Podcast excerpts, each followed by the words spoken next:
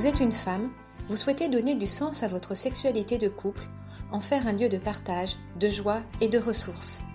Bonjour, je m'appelle Hélène Dumont, je suis conseillère conjugale et familiale, formée en thérapie sexuelle positive, maman de six enfants. Dans ce podcast, je vous ouvre les portes de mon cabinet pour vous partager avec simplicité les problématiques le plus souvent accompagnées afin que chacune puisse y puiser quelques pistes de réflexion sans pression.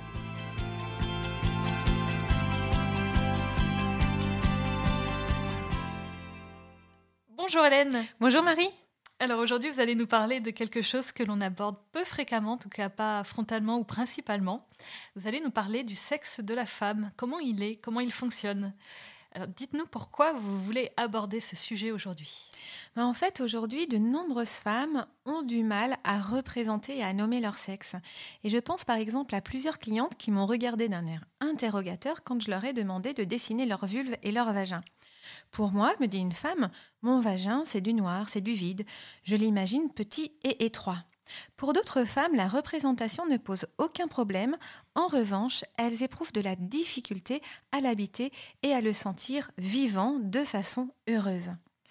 Bah, il faut dire que le sexe de la femme, il est beaucoup plus intérieur et caché que celui des hommes, et donc il n'est pas évident à observer. Oui, c'est vrai. Il n'est pas facile à observer physiquement. Hein. Le sexe de la femme est situé au niveau de l'entrejambe, ce qui veut dire que pour le regarder, la femme ben, doit se plier en deux et se munir d'un petit miroir pour le découvrir plus en détail. Oui, disons que ça ne vient pas spontanément à l'esprit, mais en fait, j'imagine qu'il doit y avoir d'autres raisons que celles liées à l'anatomie dans cette difficulté d'appropriation. Oui, tout à fait. En fait, physiologiquement, le sexe de la femme est le lieu de la vie et donc de la transmission et le lieu du plaisir. Il propose une forme d'antinomie que de nombreuses femmes ont du mal à concilier. Et cela le rend euh, à la fois inquiétant ou fascinant, hein, non seulement pour elles, mais également pour les hommes. Et pourquoi? Mais en fait, tout simplement parce qu'il donne la vie, le sexe de la femme, d'une certaine façon, est un lieu de pouvoir. Seules les femmes sont garantes du secret de la conception. Je pense par exemple à l'une de mes clientes qui est tombée enceinte. Paniquée, elle est allée avorter sans en informer son euh, mari. Ah oui? Oui, alors il faut remettre euh, cet événement dans, son contexte. Hein. Mmh, bien sûr. Mais en tout cas, c'est un exemple de la toute-puissance maternelle qui effraie les hommes. Et que dire également de ces hommes qui apprennent par un beau matin qu'ils sont le père d'un enfant de 8 ans déjà hein C'est vrai qu'en définitive, seules les femmes savent si elles ont un enfant et avec qui elles l'ont conçu en fait. Exactement. On comprend dès lors ben, toute l'importance qu'a pris la surveillance du sexe féminin dans l'histoire hein, et la mise en place de la virginité avant le mariage. Il était question pour les hommes d'assurer une descendance qui soit la leur et non pas celle du voisin, hein, ce qui a provoqué un schisme entre la représentation de la femme vertueuse, respectable, de devoir, assurant les enfants de la lignée, et celle qui pouvait s'adonner au plaisir ou en donner, plaisir tout autant convoité d'ailleurs. Hein. Oui, j'imagine que difficile, euh, partant de là, de réconcilier ces deux dimensions procréatrices et érotiques, ou on pourrait dire également procréatrice et unitive, comme euh, c'est un peu le mm. langage de l'Église, mais euh, contrairement à ce que l'on croit, souvent l'Église aussi reconnaît ces deux dimensions, et au moins aujourd'hui, car effectivement ça n'a pas toujours été le cas, mm. elle leur donne une importance égale. Oui, c'est vrai. En, tout, en tous les cas, le plaisir partagé renforce l'union des conjoints autant que leur fécondité. Cependant, de nombreuses femmes ont du mal à réconcilier ces deux dimensions, procréatrices et érotiques, et je pense par exemple à une femme qui me partage ⁇ Je ne peux m'empêcher de penser que quand que mon sexe est sale ou qu'il deviendrait coupable si je me laissais aller à la jouissance. Ah oui, ce sont des mots forts. Mm. Et les hommes alors? Ben, certains hommes sont également pris dans cette difficulté. Un sexe jouissant est un sexe dangereux, tout-puissant, qui pourrait couper, engloutir, garder pour soi ou s'en aller vers un autre, pourquoi pas. Alors cette peur est bien entendu reliée à l'histoire de chacun. Hein. Elle se manifeste par exemple à travers la peur de pénétrer. Je pense à l'un de mes clients qui se trouvait très mal à l'aise face au sexe poilu de sa femme. Il me disait je ne sais pas où aller, il y en a trop, ça fait sale. Euh, mais je pense également à un autre homme qui se demandait si sa femme ne le quitterait pas le jour où elle parviendrait à avoir un orgasme. Alors pourtant, aujourd'hui, le, sexe féminin est à la mode. On en parle sans rougir ou, presque plus. Oui, c'est vrai, on le représente, on l'étudie, on le connaît euh, donc mieux. Et ça, pour le coup, c'est plutôt positif. Hein. Alors concrètement, comment apprivoiser son sexe de femme pour le vivre de façon joyeuse et paisible? Alors d'abord, je crois qu'il faut le nommer. Nous sommes des êtres de langage. Nommer, c'est donc faire exister. Et c'est vraiment une façon d'entrer en lien avec le réel de son sexe. C'est lui donner une place, c'est tisser un premier lien de reconnaissance intime avec lui. Et le langage, accompagné du toucher ou d'un petit miroir, facilite cette appropriation qui peu à peu devient euh, rencontre. C'est parce que je m'autorise à rencontrer mon sexe en tant que femme que je pourrai ensuite accepter qu'un autre le fasse. Alors nommons. Oui, mais pour nommer, il faut connaître. Du coup, je vous propose une petite leçon d'anatomie. Hein. C'est parti. C'est parti. Alors, le sexe de la femme est composé d'une partie externe et d'une partie interne. Très bien, jusque-là je vous suis. Alors, la partie externe se nomme la vulve. Elle est surplombée par le pubis que l'on nomme joliment le mont de Vénus, en référence à Vénus, déesse de l'amour et de la beauté féminine.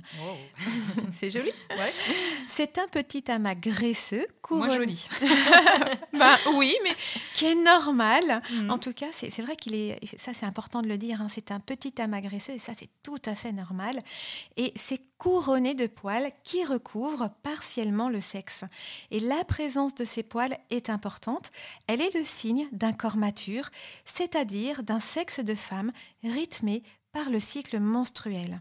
Alors justement, on peut faire un petit aparté peut-être sur ces poils. Est-ce qu'il est bon euh, ou pas de les conserver? Alors les poils font couler beaucoup d'encre. Hein. En tout cas, ils ont cette particularité de capter les odeurs provenant des organes sexuels. Odeurs qui peuvent avoir une fonction érotique hein, d'ailleurs. Aujourd'hui, pour une question d'esthétique ou à la demande du partenaire ou pour des motifs d'hygiène ou encore pour ressembler au modèle porno, hein, les femmes s'épilent.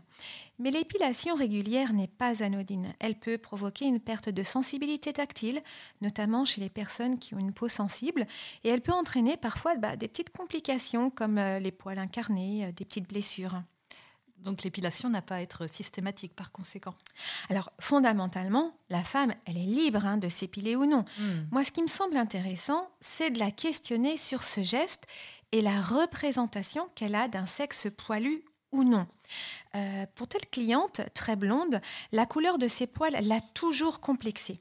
Longtemps, elle a préféré se raser plutôt que d'accepter d'avoir un sexe différent de la plupart des femmes. C'est le regard aimant de son mari sur cette partie intime de son corps qui l'a aidé à se réconcilier avec, avec cette particularité et à l'accueillir plus largement dans une dimension érotique. Donc ça, c'est très important.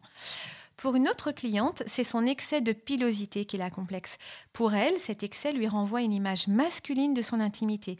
Elle m'explique également qu'elle trouve cela euh, disgracieux euh, et que l'été, ben, en fait, elle se sent euh, très mal à l'aise à l'idée de laisser, de laisser dépasser des poils de son maillot de bain. Hmm. Les poils transmettent donc un message de l'intimité féminine, mais une intimité qui cherche à être reconnue, comprise dans le regard de l'autre et dans le secret des corps. Exactement. Exactement, c'est ça, comprise et reconnue. Mmh. Alors maintenant, euh, nous allons nous concentrer sur la vulve. La vulve est composée euh, de deux grandes lèvres recouvertes de peau, hein, pas toujours symétriques.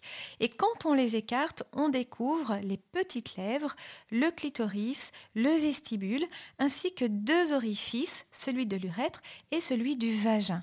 Et on peut ajouter l'hymen et les glandes responsables des sécrétions. D'accord. Alors arrêtons-nous sur les dites petites lèvres que l'on appelle aussi les nymphes ou lèvres Les petites lèvres prennent naissance autour du clitoris.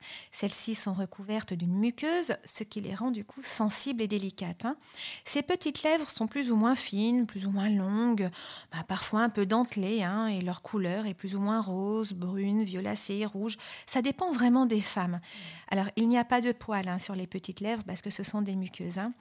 L'appellation grande ou petite lèvre, en fait, elle n'est pas très juste. Moi, je l'aime pas bien. Ah, Parce que les petites lèvres sont parfois plus grandes que les grandes lèvres. Hein. Euh, et en fait, euh, cette différence de taille est tout à fait normale. Donc, je trouve qu'il est plus juste de parler de lèvres interne et de lèvres externes. On en arrive donc au niveau du vestibule, comme vous l'avez joliment nommé. Oui, alors ça s'appelle comme ça, hein, c'est pas ah, moi qui. Euh, J'ai cru que c'était vous. non, non. Le, vestibule, c'est oh, bah, en fait c'est un petit hall d'entrée, hein, comme l'indique si bien son nom. ça. Voilà, dans lequel se trouve l'orifice de l'urètre. Hein, euh, l'orifice de l'urètre, c'est pour faire pipi, et celui du vagin qui est juste en dessous. Alors, on n'a pas encore parlé du fameux clitoris. Oui, même s'il fait partie des organes génitaux externes de la femme, en fait, il est presque entièrement Alors le clitoris possède environ 8000 fibres nerveuses. C'est donc un organe très chatouilleux et source de plaisir. Euh, ce que l'on voit est comparable à un petit bourgeon que l'on appelle le gland. Il est plus ou moins recouvert d'un capuchon formé par les lèvres internes. C'est la partie visible du clitoris et la partie non visible, ben, en fait, elle est beaucoup plus grande. En fait, pour faire simple, cette partie non visible se situe sous la peau. Elle est enchevêtrée entre les muscles du périnée et les os du bassin. Et cette partie non visible se, compose, de deux piliers hein, qui permettent au clitoris de se fixer contre les os du, bassin et de deux bulbes qui encerclent le vagin. En fait, il faudrait avoir un schéma, mais... Oui, c'est un petit peu compliqué à, euh, se représenter. Voilà les femmes iront voir. Et en gros, il y a une partie interne et une, partie, externe. Ce qu'il faut retenir, c'est que en fait, le clitoris mesure 9 à 12 cm de longueur. Ah, Donc, c'est grand. Est beaucoup plus grand mmh. que ce que l'on en voit. Hein. Et c'est un organe euh, en partie érectile, ce qui signifie que, comme le pénis, il se gorge de sang sous l'effet de l'excitation.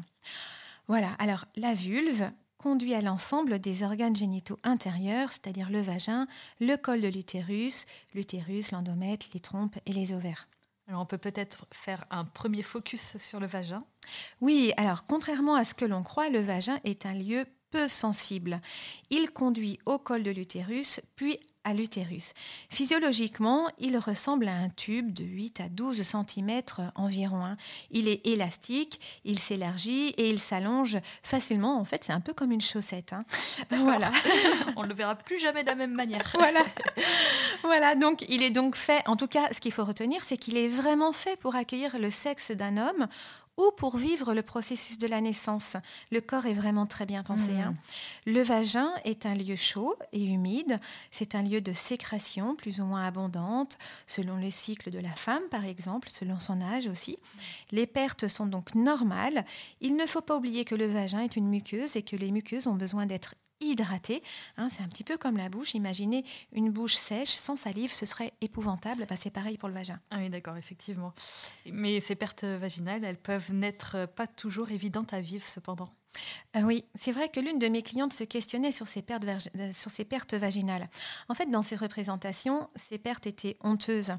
Et ça, euh, alors on l'entend beaucoup, hein, ça, lui venait en fait d'un mauvais souvenir qu'elle avait gardé des remarques que lui faisait sa mère en lui demandant de nettoyer ses culottes avant de les mettre dans la corbeille de linge. Cette histoire de, de culottes, de, traces, de sécrétions et de corbeille de linge, c'est quelque chose qui revient souvent en fait chez les femmes. Donc elles sont nombreuses à l'avoir mm. euh, vécu. En tout cas, dès qu'elle a pu, ma cliente euh, s'est mise à acheter des euh, petites protections hygiéniques parfumées qu'elle portait de façon quotidienne. Ah oui, tous les jours. Tous les jours, mais en fait, c'est pas très bon. Et en plus, ce processus lui donnait une image négative de son sexe, mm. hein, comme si son sexe était quelque chose de sale, qui sentait mauvais. Et, du coup, bah, elle avait honte de le montrer à son mari. Hein. Mm. Donc, il est bon de rappeler que les sécrétions ne sont pas mauvaises et que l'odeur du sexe est normale. Le vagin est d'ailleurs auto-nettoyant, hein. euh, le corps est vraiment bien fait, mm. donc inutile de lui faire subir des douches vaginales ou de le récurer. En fait, c'est pire, ça détruit l'équilibre fragile de sa flore. Ce qui doit inquiéter, ce sont les pertes vertes, malodorantes, en tous les cas les pertes qui nous semblent inhabituelles. Est-ce que vous abordez euh, la représentation du vagin en thérapie? Et oui, évidemment.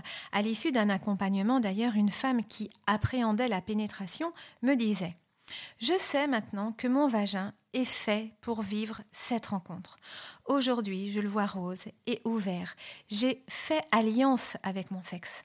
C'est-à-dire que la pénétration devient pour elle maintenant un moment agréable et source de plaisir à partir du moment où, euh, où la femme en fait parvient à accueillir et à érotiser son vagin. Et alors, l'utérus? Alors l'utérus, c'est un lieu de mouvement, c'est un lieu, euh, bah, c'est le lieu du cycle menstruel avec les trompes, les ovaires, bien entendu. Mais au-delà de cette dimension biologique, l'utérus est le lieu du temps périodique et fertile de la femme. C'est un temps qui s'impose au corps de la femme, hein, en fait. Je me souviens d'un livre que ma mère m'avait donné à consulter à l'adolescence, ce fameux genre d'ouvrage conçu pour amorcer un dialogue entre parents et enfants sur la question de la sexualité. Je dois reconnaître qu'il était très bien fait. Il comparait l'utérus à un berceau ou à un nid. C'est exactement, euh, c'est exactement ça. En fait, physiologiquement et psychologiquement, l'utérus représente le nid ou le lieu de la créativité. Hein. Il renvoie la femme de façon régulière au désir de porter un enfant ou non. C'est donc un espace de joie ou de souffrance maternelle en fonction de ce désir et de la réponse qui lui sera donnée. L'utérus, d'une certaine façon, c'est l'expression concrète de ce que j'appelle, moi, la place vacante, mmh. c'est-à-dire un espace disponible, motivant la rencontre, et cela va bien au-delà du désir d'enfant. En fait, si vous voulez, l'utérus, c'est un lieu de mouvement où pulse le sang et la vie, mais c'est également un lieu qui se transforme en caisse de résonance, hein, pour reprendre l'expression de l'une de mes clientes, quand il vibre sous le plaisir érotique à son apogée. C'est aussi une très jolie image.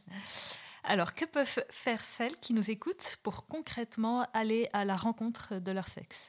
Alors, pour aller plus loin, j'invite les femmes à vivre un petit exercice que j'ai moi-même vécu il y a quelques, euh, quelques années lors d'un atelier sur la vulve.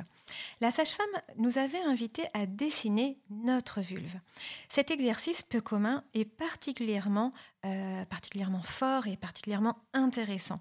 Chaque femme a une représentation bien précise de son sexe. Mais qu'est-ce que cette représentation va pouvoir lui dire de son intimité, du lien qu'elle a avec son sexe, justement? Et il n'y a pas de mauvaise réponse. C'est pour cela que, avec bienveillance, bien sûr, hein, j'invite à mon tour les femmes à dessiner leur vulve, puis on peut aussi dessiner le vagin, hein, plus largement. Mmh. Cette représentation, ça dépend des femmes. Hein. Ça peut être anatomique, ça peut être métaphorique, poétique, stylisé. Souvent, on voit euh, plein de fleurs. Moi, j'aime bien. Ah, voilà. Alors, les scientifiques ont une, une approche peut-être plus anatomique, hein, mais, euh, mais les, les, femmes qui ont un esprit peut-être plus euh, littéraire vont dessiner des fleurs, un jardin. En tout cas, peu importe. Hmm. Il s'agit d'entrer en connexion avec son sexe, de le, de, de le nommer hein, et surtout de l'aimer toujours plus. Eh bien, merci beaucoup, Hélène. Merci de nous avoir écoutés. Si ce podcast vous a plu, n'hésitez pas à le partager autour de vous, à vos sœurs, vos amis, pour qu'elles puissent en bénéficier. Vous pouvez aussi mettre une note de 5 étoiles et un commentaire sur Apple Podcast ou iTunes si vous écoutez l'épisode grâce à cette plateforme afin que le podcast soit connu par le plus de femmes possible. Et si vous êtes branché réseaux sociaux, rejoignez-nous sur le compte Instagram des podcasts de Famille Chrétienne et sur le groupe dédié au podcast sur la page Facebook de Famille Chrétienne. N'hésitez pas à faire part de vos interrogations, de vos remarques et suggestions. Et à la semaine prochaine